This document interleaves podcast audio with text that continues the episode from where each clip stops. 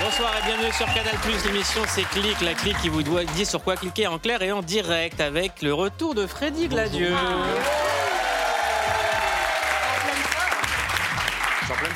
Il était où? Il était malade dans son lit. Et il va bien Il va mieux. C'est bien. Il va mieux. Il a fait ses médicaments? Il a pris ses médicaments, il est encore sous antibiotiques pendant encore 5 jours, mais ça va passer. et il faut les prendre. Je vais les prendre. Parce que les antibiotiques, c'est pas. pas automatique. Exactement. Charlotte Vautier, dont c'est l'anniversaire Joyeux anniversaire Joyeux anniversaire, Charlotte. On va pas te demander quel âge ça, se fait, ça te fait, mais on est content. On est content. Oh, ça se fait, si, je peux le dire, j'ai 29 ans. Eh bah bravo, voilà. Tout comme Jimon.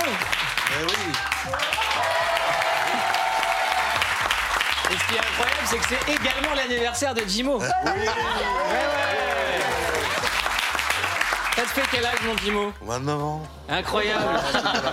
C'est crédible. On y croit. Pauline Clavière est avec nous. Ça va, Pauline? On va célébrer ensemble l'anniversaire de Charlotte avec également Yacine Bellous, dont ce n'est pas l'anniversaire.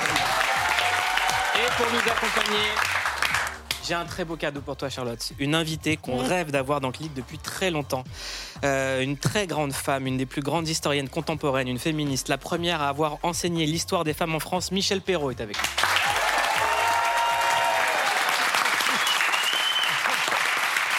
Michel Perrault, depuis toujours, votre mission en tant qu'historienne est de faire sortir de l'oubli les invisibles et les exclus, les ouvriers et les femmes, et d'analyser les relations entre les deux sexes. Merci d'être avec nous. Et on va voir sur quoi vous cliquez. Vous faites partie de notre clique aujourd'hui, d'accord? Vous êtes dans la clique. Je clique Et voilà, c'est magnifique. et je claque. Vous publiez un livre précieux qui s'appelle Le temps des féminismes aux éditions Grasset. Ce livre, c'est un dialogue avec un homme, un de vos anciens élèves, Eduardo Castillo. Vous racontez votre, vous racontez votre rencontre avec le féminisme. Vous parlez de l'évolution des rapports entre les hommes et les femmes, de l'histoire du féminisme, de l'importance du mouvement MeToo. C'est un livre qui parle de transmission, un livre important à lire aujourd'hui, alors que les droits des femmes sont encore trop souvent remis en question. Vous dites que le féminisme est pour toutes et pour tous, pour les hommes et pour les femmes. Pour, pour vous, c'est quoi le féminisme? C'est une question qu'on qu'on se pose en fait. Le féminisme, c'est un mouvement, c'est une action euh, pour euh, l'égalité et la liberté des femmes. Enfin, on peut penser que si les femmes gagnent quelque chose, les hommes peut-être aussi. hein. et puis, euh, c'est une pensée aussi. C'est une manière de voir la vie, de, de- de se projeter dans l'avenir. Euh, c'est c'est tout ça, le féminisme. Et c'est évidemment une histoire. hein. Euh, parce que si le mot féminisme est né à la fin du 19e siècle, donc il n'y a pas si longtemps, il y avait auparavant des femmes isolées ou en groupe, hein, à partir d'un certain moment, qui revendiquaient pour leurs droits. Il y a un ou plusieurs féminismes? On peut dire qu'il y en a plusieurs, parce que le féminisme, les féminismes, posent des questions difficiles, voire, j'allais dire, anthropologiques, sur la famille, les rapports entre les sexes, etc. Ce sont des questions compliquées, difficiles, et c'est pas étonnant que de temps en temps, bah, tout le monde soit pas d'accord. hein, C'est ce que j'allais et vous qu'il y a dire. des débats. Est-ce Voilà. que parfois, justement, Oui. là où on aurait rêvé un féminisme, il n'y a pas aussi concurrence des luttes plutôt que convergence?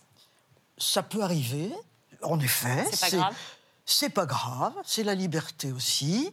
Euh, Mais sur les enjeux majeurs, on constate tout de même que les femmes se sont souvent unies. hein. Si on pense par exemple à l'interruption volontaire de grossesse conquise par le mouvement de libération des femmes des années 70 et plus, eh bien là, les différents courants s'unifiaient, se retrouvaient, et il me semble euh, que d'une manière ou autre, MeToo euh, suscite aussi cet intérêt très large et partagé par beaucoup de femmes.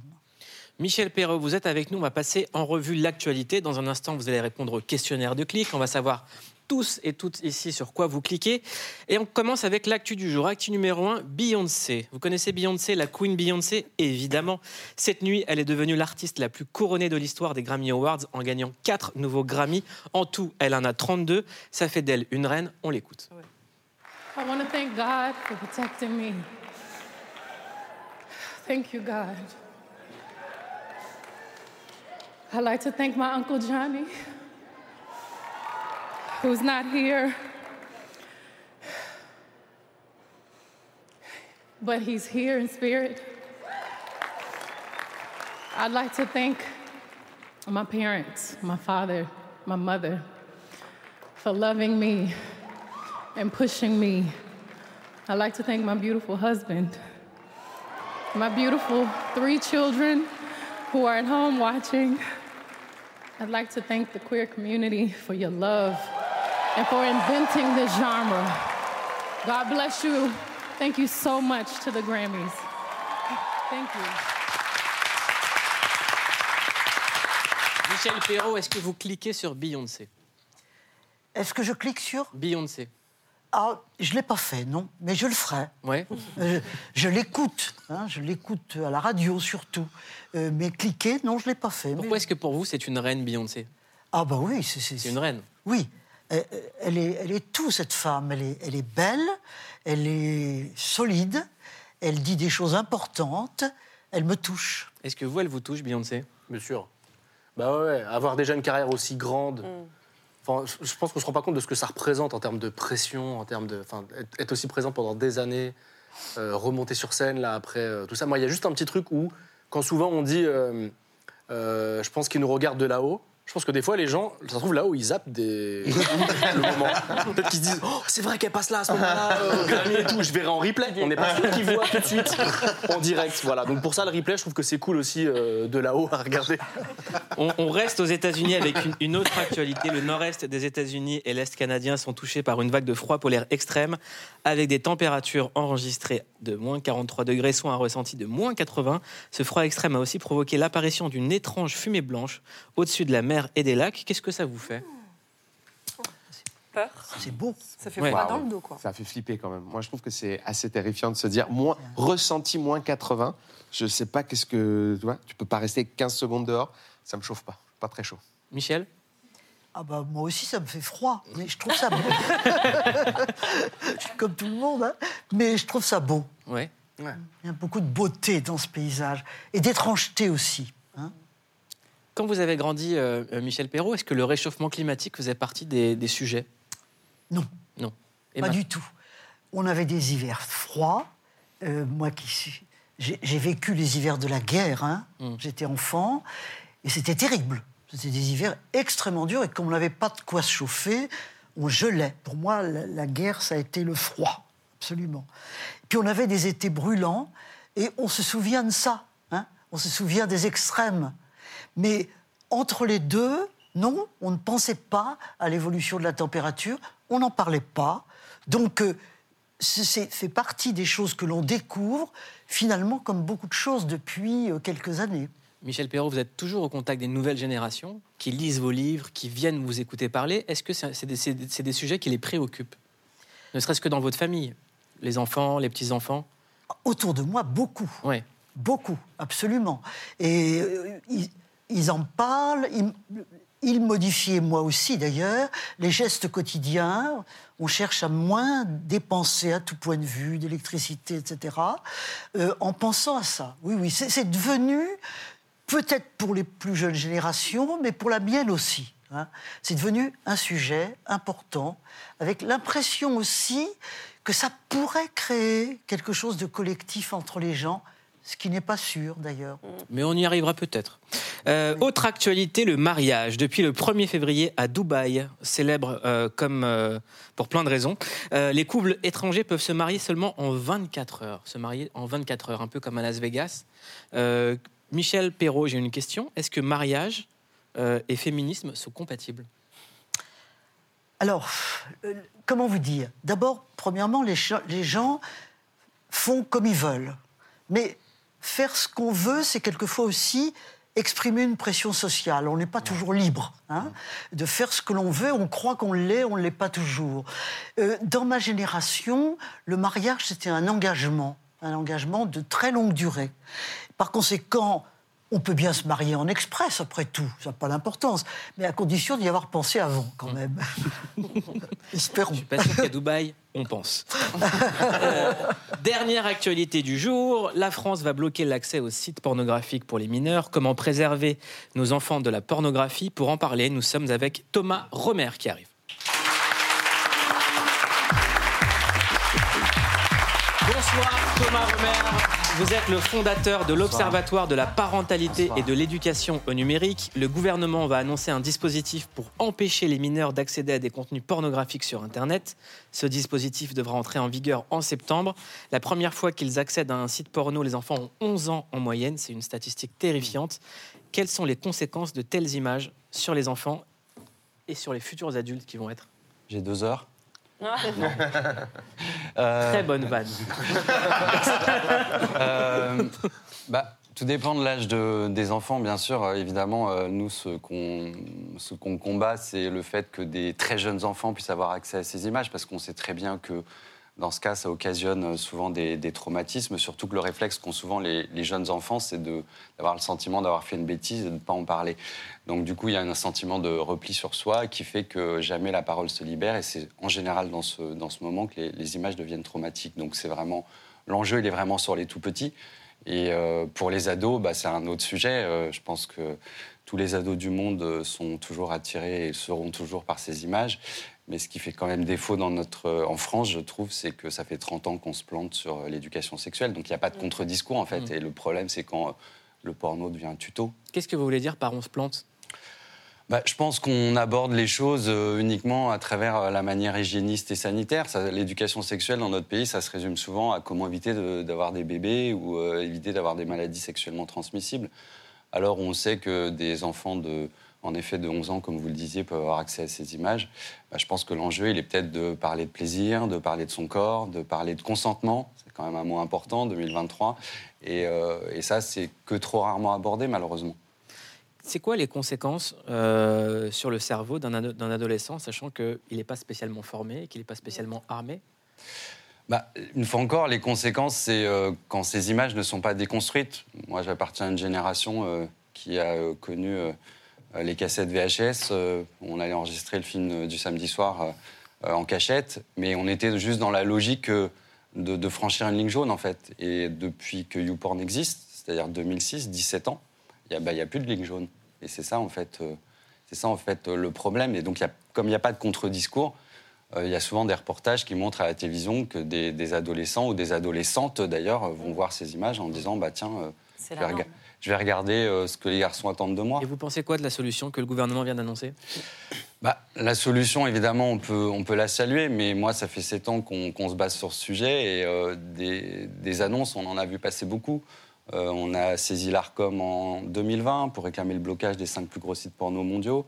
Et on a, euh, pour l'instant, des décisions qui tardent à venir, alors que la loi, elle est claire, ces contenus ne doivent pas être accessibles en France à des mineurs. La France sera quand même le premier pays à proposer une solution, une solution pas euh, comme ça, solution qui pourrait à l'avenir s'étendre aussi de vente d'alcool ou réseaux sociaux. Et vous, vous dites que le problème est beaucoup plus grand en fait. Bah oui, je pense qu'il est sociétal. C'est des questions euh, qu'on ne peut pas régler à coup de tweet et euh, qu'on doit prendre dans la globalité parce que sinon on passe son temps à mettre des pansements sur des jambes de bois et, il faut prendre les problématiques dans leur globalité.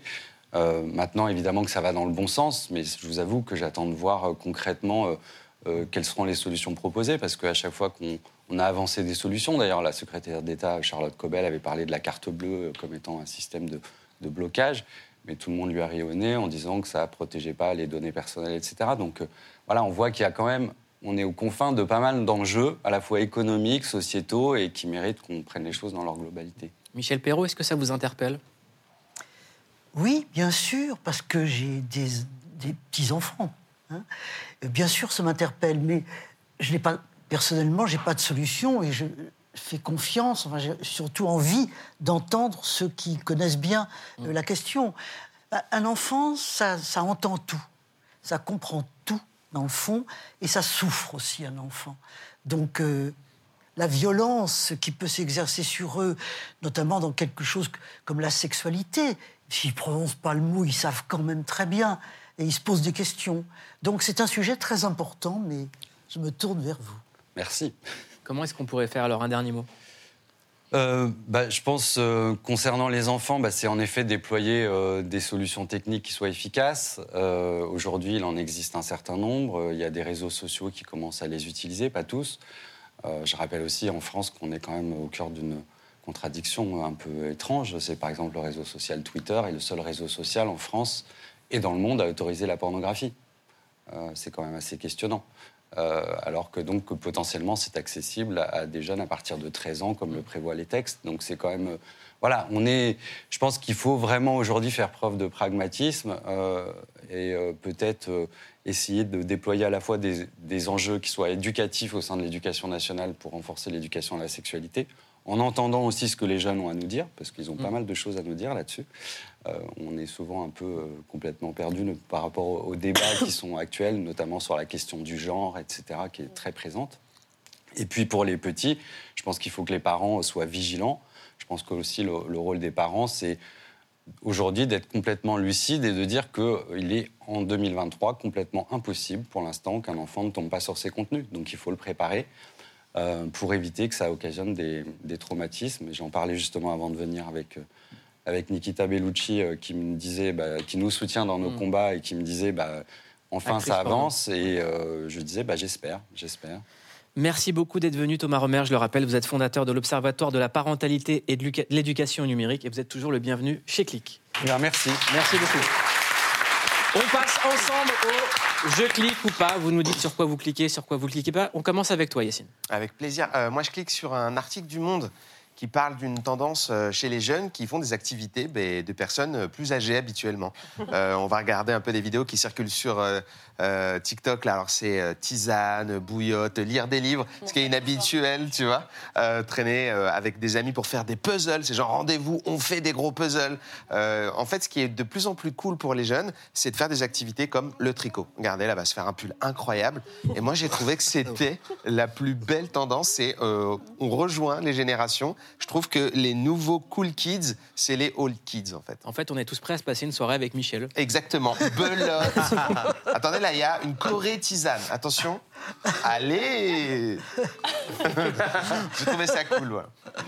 Est-ce que vous trouvez ça cool, Michel Moi, je n'aime pas les tisanes. et D'accord. J'aime Vous, c'est boîte de nuit. Voilà, c'est ça. Champagne. j'aime pas le tricot non plus. Alors Bon, c'est quoi vos soirées? Comment vous occupez vos soirées? Ah je, je lis, je regarde beaucoup de choses à la télévision, mais je regarde un petit peu, je choisis mes programmes et je me couche tard. D'accord. Pas avant Wow. minuit et demi, une heure. Ah oui. Waouh Ah ouais. Ah ouais. C'est vraiment très tard. C'est très tard. Pauline. Alors moi, je voulais vous parler d'une scientifique qui se bat pour rendre ses consoeurs scientifiques visibles. Elle se prénomme Jessica Wade. Alors c'est une physicienne britannique et en fait, elle a décidé de lutter contre les inégalités et l'invisibilité des femmes en faisant des biographies de chercheuses et de scientifiques sur Wikipédia, qui est un site de référencement en ligne. Elle a commencé il y a cinq ans parce qu'en fait, en 2017, elle lit sur une revue scientifique le nom d'une climatologue, qui est cette dame qui est Kim euh, Cobb. Et elle se rend compte que quand elle veut avoir des infos sur elle, ben, elle ne trouve aucune information sur cette femme qui est pourtant un ponte voilà, dans, sa, dans son domaine. Et elle décide donc de rédiger sa biographie. Sauf qu'en fait, elle ne va pas du tout s'arrêter là. Et elle se dit, systématiquement, dès que je vais trouver dans un manuel spécialisé scientifique un nom de scientifique femme qui n'est pas répertorié, eh bien moi, je vais l'inscrire, je vais écrire sa biographie sur Internet. Aujourd'hui, elle est à 1750 biographies répertoriées, ce qui est énorme. Et ce qui nous permet aussi de nous rendre compte qu'en fait, sur Wikipédia, Seulement 19% en réalité des biographies sont euh, adressées à des femmes, concernent des femmes, c'est-à-dire une page sur cinq seulement, ce qui est trop peu. Ça veut dire qu'il y a un vrai déséquilibre et que c'est énorme le travail auquel elle s'attelle. Et euh, je le disais, elle a écrit 1750 biographies et elle a même reçu pour ça la médaille de l'Empire britannique. Alors la question que j'avais envie de vous poser, euh, Michel, c'est est-ce que justement ce sont les femmes, les particuliers qui doivent euh, majoritairement monter au créneau et le faire soi-même, ou est-ce qu'on peut attendre des institutions ou des autres ordres que justement ils prennent le pas là-dessus? Euh, je- on peut attendre des choses des institutions. Euh, Il y a quand même beaucoup plus maintenant dans les universités d'études de genre. Oui. hein, qui n'existaient pas, évidemment, euh, ne serait-ce qu'il y a 30 ans encore. hein. Donc, euh, on peut attendre des choses, ça intéresse les étudiants, les, les jeunes profs, etc. Euh, donc, non, il y a des choses, et il faut quand même bien se dire que depuis quelques années, il y a beaucoup de publications. Euh, vous avez cité ces mille euh, quelques euh, des biographies. femmes. Ah oui, c'est c'est surtout des femmes, pas uniquement. hein. Il y a aussi des hommes que ça intéresse beaucoup, mais c'est un petit peu compréhensible. Les femmes se sentaient oubliées, elles se sont engagées euh, dans cette écriture-là, et maintenant il existe une histoire très variée des femmes.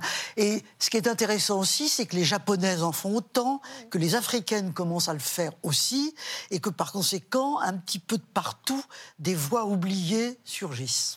On passe à Jimo. Tu cliques sur quoi, toi? Euh, moi, j'ai cliqué sur ce qui s'est passé un petit peu ce week-end aux États-Unis. Il y a un ballon qui traînait au-dessus de chez eux, là. Un ballon. euh, enfin, c'est pas un ballon baudruche, hein, c'est un ballon. euh, un gros ballon. C'est les Chinois qui l'ont ramené jusqu'ici. Et moi, ce qui- qui m'a fait rire, c'est la réaction des Chinois, quoi. Parce qu'au début, ils ont fait genre, ah non, on sait pas ce que c'est. Et dès qu'ils l'ont détruit, ils ont dit, pourquoi on l'a détruit Et je rappelle qu'on revi- revisionnera tes images euh, si on est en Troisième Guerre mondiale, Jimo. Mais Non, mais euh, c'est vrai, pourquoi ils ont, mis ce ballon, là? Bah, ça fait flipper. Hein. Bah ouais. Ça fait flipper. Bon, en tout cas, moi, ça me détend quand Jimo commente ses Oui. images. Si tu veux bien commenter s'il y a une guerre, bah voilà, ça y est, c'est la guerre, quoi. Et Les chaînes c'est la d'infos guerre. ressemblaient à ça, ça fait du bien. Moi, tu me détends. Charlotte, sur quoi tu cliques? Euh, moi, ce week-end, j'ai regardé plein de vidéos de Stay at Home Girlfriend. Donc, en français, c'est les petites copines qui restent à la maison. Et je suis pas sûre que j'aurais dû cliquer, en fait. C'est une tendance qui a émergé il y a quelques mois sur les réseaux. Euh, on voit des jeunes femmes qui ont la vingtaine, qui travaillent pas, qui n'ont pas d'enfants et qui filment leur journée de petites copines au foyer. Donc, une journée type, généralement, ça commence par un matcha au lait d'avoine, euh, une routine beauté très longue, un peu de ménage, du yoga. Regardez à quoi ça ressemble. La première chose que je fais, c'est prendre mes vitamines. Je préfère les prendre le ventre vide. Puis, je prépare le café de Luc. J'ai fait ses cookies hier, je lui en mets quelques-uns. Puis, je m'assois. J'écris dans mon journal, je lis un peu. Ensuite, j'aime ouvrir tous les stores de la maison et laisser entrer la lumière du jour. Et je fais le lit, bien sûr, pour garder la maison rangée et bien tenue. Et puis, je fais la vaisselle. Ensuite, je m'occupe du linge. J'ai reçu un colis que je vais ouvrir, ce qui est très excitant. Et je prépare le dîner. Je prends mon magnésium et je me prépare pour aller au lit. Yes. Donc le hashtag Stay at Home Girlfriend, c'est 175 millions de vues sur TikTok et euh, ça intrigue, mais surtout euh, quand on regarde les commentaires, on se rend compte que ça divise. Certains qualifient le mouvement d'antiféministe et de rétrograde, quand d'autres expliquent qu'au contraire c'est une façon de s'épanouir comme une autre et que euh, la réussite ça passe pas uniquement par la, par la carrière. Et en fait c'est vrai que ce week-end, à force de regarder ces vidéos-là, je me suis dit, mais en fait, ça a l'air génial d'être une petite copine au foyer. Tu prends soin de toi, tu passes ton temps à faire, le, faire à manger, à bien, euh, enfin, à prendre soin de toi, quoi. Ça a l'air C'est la vie génial. de Et en fait, bah, franchement, c'est la à my home. un petit peu, ouais, stay at home. Et, euh, et en fait, je me fait suis quoi ce dit, week-end avec moi, Jimo? J'ai ben, j'ai pris mes petites vitamines le matin. Voilà. ah, mais tout ça. non, mais Quoi pendant ça. ce temps, Freddy? Tu faisais quoi pendant ce temps, toi? J'étais malade. Je prenais mes petits parce que magnésium. C'est très vrai. Et en fait, juste, Mouloud, en, en regardant tout ça, je me suis dit qu'elles sont pas du tout femmes au foyer, finalement, elles sont juste riches. Ou en tout cas, elles sont juste avec des Elles sont personnes qui sont riches. Et euh, en fait, ça m'a un petit peu étonnée et intriguée, même voire agacée, parce qu'elles mettent en avant cette, cette, cette image de la femme au foyer idéale, alors qu'en vrai, la femme, enfin, l'image de la femme au foyer, c'est pas ça. Quand on a des enfants et pas d'argent, ça ressemble pas du tout à ça. Donc voilà, je ne clique pas sur ces vidéos. On ne clique pas. Michel, qu'est-ce que vous en pensez? Oui, je suis d'accord avec vous. Tout à fait. En effet, c'est vrai. Mais c'est une image un petit peu, comment dire, euh, américaine. Enfin, euh, voilà, euh, veut montrer, montrer ça, mais c'est pas la réalité, en effet. C'est pas du tout la réalité. Espèce de Être une femme au foyer, qu'est-ce que vous en pensez de cette expression, femme au foyer? Femme au foyer. euh, ça a été le- une espèce de- d'obligation pour les femmes hein, pendant longtemps. Le foyer, c'était leur monde, c'était leur domaine, et moins elles en sortaient, mieux ça valait. Ça ne veut pas dire que certaines femmes n'ont pas été très heureuses dans leur foyer, etc. C'est pas ça du tout. Mais enfin, maintenant, les femmes sont sorties de tout ça. hein. Et le foyer est une part de leur vie, mais leur vie est beaucoup plus vaste que ça. Michel Perrault, vous êtes historienne, vous êtes traductrice du temps entre le passé et le présent. Euh, vous dites qu'une historienne peut nous apprendre à envisager l'avenir. Qu'est-ce qui vous fait le plus peur dans l'avenir? Ah, Ce qui me fait le plus peur dans l'avenir, c'est d'abord de ne pas le savoir. Hein. Euh, je dois vous dire que c'est ça qui m'angoisse. Qu'est-ce qui va se passer? Et qu'est-ce qui va se passer pour ceux que j'aime? Hmm. Ces petits-enfants là qui grandissent. Euh, ben voilà, ça, ça c'est la première chose. Et puis, d'autre part, quand on regarde la société telle qu'elle est, elle est quand même très violente. Hein. Et on croyait qu'on en avait fini avec la violence, la violence des peuples, la violence des nations, euh, la violence des, hommes contre les femmes, souvent. Euh, et ces violences-là, elles existent. Et on en parle peut-être plus qu'on en parlait autrefois, c'est vrai. Hein. Mais enfin, malgré tout, on n'est pas dans un monde apaisé. Et de ce point de vue-là, il y a évidemment une grande incertitude, parce que qu'est-ce qu'il peut sortir de la violence? Par exemple, la guerre en Ukraine, hein. la situation des femmes en Afghanistan ou en Iran. Voilà, trois sujets de violence dont on ne sait pas ce qu'ils vont devenir demain. Et est-ce que l'histoire vous a enseigné des choses qui nous permettraient de les comprendre? Pardon? Qu'est-ce que l'histoire vous a enseigné qu'on pourrait comprendre, en fait, pour analyser ces phénomènes-là? L'histoire n'est pas une science. C'est un art, plutôt, et souvent on comprend les choses une fois qu'elles sont finies. Voilà, c'est ça le problème. Hein. C'est pourquoi un historien ne peut pas vraiment prévoir. La seule chose qu'il peut faire, un historien, une historienne, bien entendu, c'est d'essayer de démêler les fils, de comprendre un petit peu euh, pourquoi est-ce qu'il y a eu le nazisme, par exemple? Bon, bah c'est important, parce que si on arrive tout de même à comprendre un petit peu les éléments du nazisme, ça peut nous alerter sur des situations présentes. Voilà. Il y a un sujet qui est assez présent dans votre livre, Michel, et qui suit euh, toute votre carrière depuis, euh, qui motive votre carrière depuis un long moment. C'est celui des hommes, de la place des hommes dans le féminisme. Vous dites le féminisme du futur ne se fera pas sans les hommes. Qu'est-ce que qu'est-ce qu'on doit attendre des hommes dans ce nouveau féminisme-là, celui de l'avenir? Qu'ils se prennent un petit peu en charge. Alors, expliquez-nous comment. En quoi ça consiste Occupez-vous droit dans les yeux. Bravo, je, veux dire à ça que nous, les femmes, je me permets d'employer cette expression, depuis quelques années, les jeunes femmes surtout, mais même moi qui ai été dans le coup aussi, euh, on a réfléchi à notre situation, à nos problèmes, à nos rapports avec les hommes, etc., etc. On a l'impression que, alors, les hommes, les uns sont tout à fait sympathisants, trouvent ça très bien, soutiennent, etc. D'autres sont hostiles, ça arrive aussi. Mais eux, qu'est-ce qu'ils pensent d'eux-mêmes dans leur rapport avec, euh, avec toute cette actualité, avec les femmes, etc. C'est peut-être ça qu'on pourrait attendre. Puis alors, la deuxième chose, l'éducation. Hein. Mm. Les petits garçons, les petites filles, ça c'est quand même très très important. Et euh, autant c'est important, euh, c'est important de leur dire à tous les deux ce qu'ils sont et, ce qu'ils peuvent faire. Il faut pas les brimer, bien entendu, mais que les garçons fassent certaine manière, rentrent pas dans les filles n'importe comment, euh, que les filles, euh, de temps en temps, euh, soient un petit peu alertées. Enfin, il y a beaucoup de choses à dire. Et les personnes qui ne sont pas des enfants, les adultes, comment les inclure dans le féminisme? Les garçons, ceux qui pensent que le ah, féminisme, c'est contre eux. Oui, mais justement, on peut peut-être tout de même, de toute façon, discuter, en parler. Hmm. Hein. le, de toute façon, le féminisme se bat contre les formes préjugées du passé. Hein. Et ces préjugés, ça aussi pu, euh, euh, ça concerne la virilité. Hmm. Hein. Demander à un homme d'être surviril toujours, euh, euh, en se dépassant soi-même, en, remportant des victoires, etc., c'est fatigant tout de même. Ah, je le confirme. Est-ce que les hommes. Est-ce que Moi, j'ai jamais rien gagné. Donc. Euh, peut-être qu'ils peuvent faire la pause de temps en temps. Michel Perrault, vous êtes l'invité de Clic. On va vous soumettre pour la première fois le questionnaire de Clic. Et c'est vous qui allez l'inaugurer. C'est le questionnaire de Clic. Allez, c'est parti.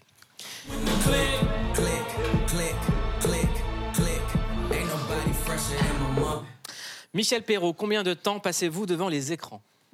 Pas mal, en définitive. hein. Pe- Peut-être, euh, c'est bien avec le travail, naturellement, 5-6 heures par jour au moins. Vous avez votre téléphone sur vous? Non? Ah ben mon téléphone, non. Non, il n'est pas Ah là, parce qu'il y a la fonction temps d'écran, on aurait pu vérifier. Oui, oui. Ah non, je parle, On va checker. je parle pas du téléphone, je parle de... de- Michel Perrault, sur Oui, quoi vous cliquez à la télévision Euh, C'est quoi votre premier clic de la journée? La- dans la jour- À la télévision, sur quoi que vous À la télévision, oh là là, non, la télévision, c'est le soir. Oh. Jamais avant. Hmm. Et vous regardez quoi? Ah ben, je regarde beaucoup d'actualités, ça m'intéresse énormément, le plus d'actualités possible. Sur des chaînes d'infos Vous regardez Euh, quoi Comment je- vous vous renseignez Je- beaucoup Arte, beaucoup La 5, énormément. euh, Vous-même, bien sûr. Merci. On savait, on savait. Michel Perrault, quel est votre premier clic de la journée? Ah, le premier clic en, en- en comptant l'ordinateur, Oui, oui, bien oui, entendu. l'ordinateur, Ah, le- euh. Je regarde mon courrier. Ah Les mails. Voilà, je réponds. euh, ça me prend du temps, pas mal. La radio? À la radio, beaucoup. Ouais. Oui, la radio, beaucoup. Pre- Premier geste de la journée, la radio, si c'est les informations, euh, etc. Beaucoup de radio et beaucoup de France Musique aussi. Hmm. Ah, J'écoute énormément France Musique. On aime beaucoup. J'imagine bien écrire avec un peu de musique. Voilà. Comme ça, très élégante. C'est la classe. Sur quoi vous cliquez pour vous motiver? Pour me motiver, oh bah, Charles Trenet. Ah, Voilà. hein. Charles Trenet, pour moi, est une source de joie et de rire. hein. Quand notre cœur fait boum. Continue, on aime bien. Voilà.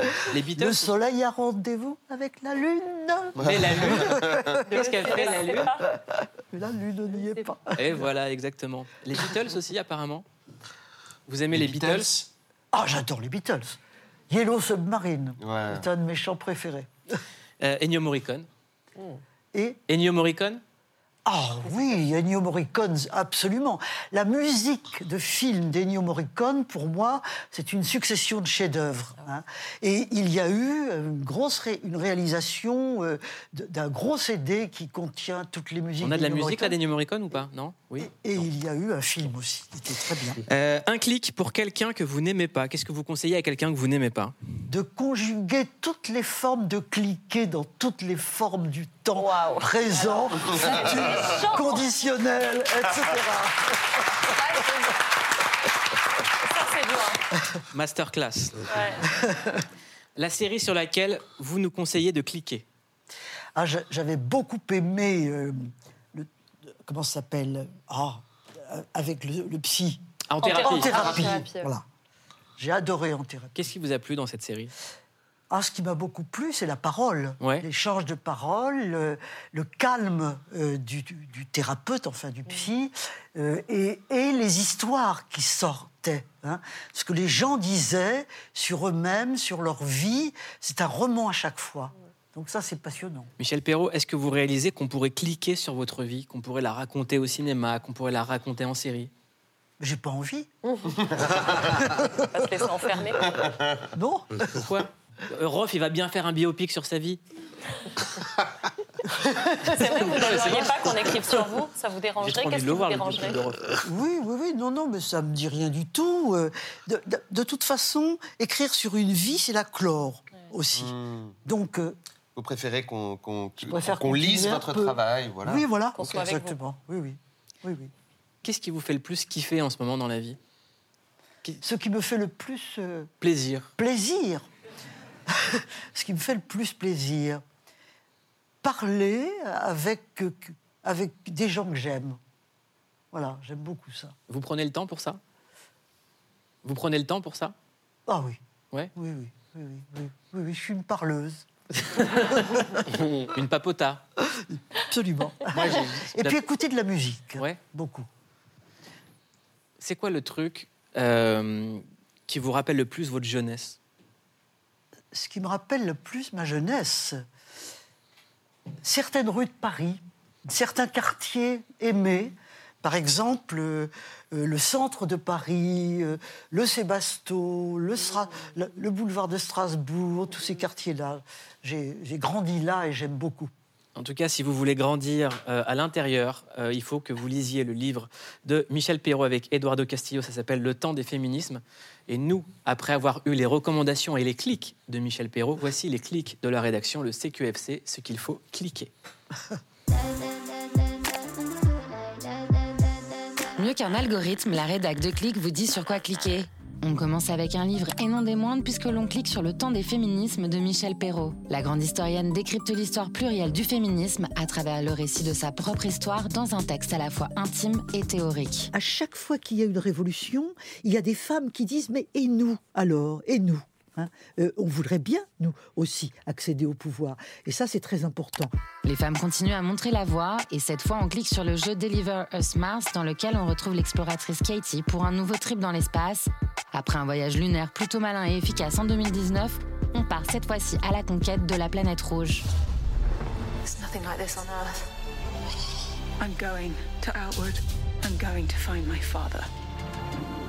On clique sur Beyoncé qui devient l'artiste la plus couronnée de tous les temps avec 32 récompenses au Grammy. On a vu défiler Harry Lizzo, Kendrick Lamar, mais Queen Bee reste dans la légende. On ne se prive pas du plaisir d'écouter l'hymne Alien Superstar, extrait de son dernier album Renaissance.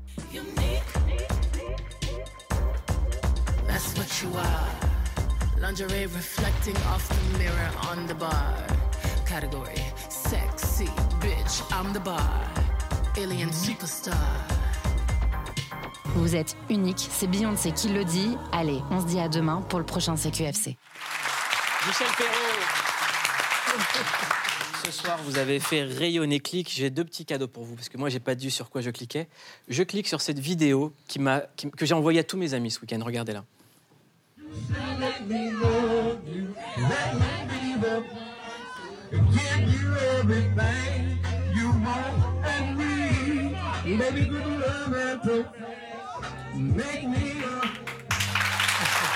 Et là, là, vous vous dites, ça ne peut pas arriver en France. Eh bien, si.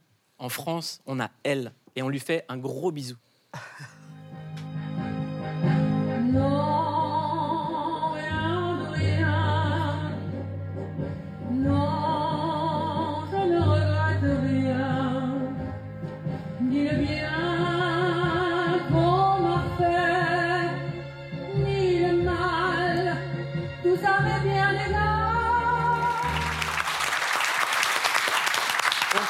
Monica. Monica, si vous nous regardez, si des amis de Monica nous regardent, embrassez-la très très fort et félicitez-la pour son talent.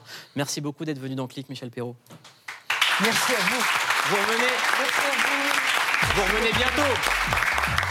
On espère que vous revenez bientôt. En tout cas, le temps des féminismes, il faut le lire absolument.